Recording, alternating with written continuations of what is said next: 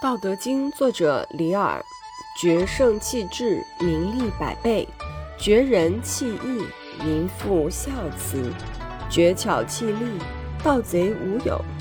此三者，以为文，不足，故另有所属。见素抱朴，少思寡欲，绝学无忧。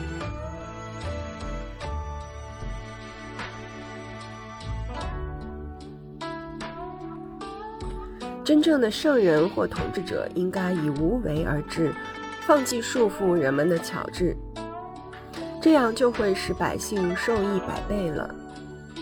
真正的仁慈者都应该放弃礼仪，这样就会使百姓回到原始的孝慈时代。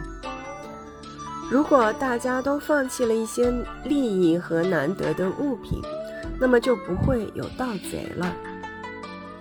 这里让我想到了“不尚贤，使民不争；不贵难得之货，使民不为盗；不见可欲，使民心不乱。”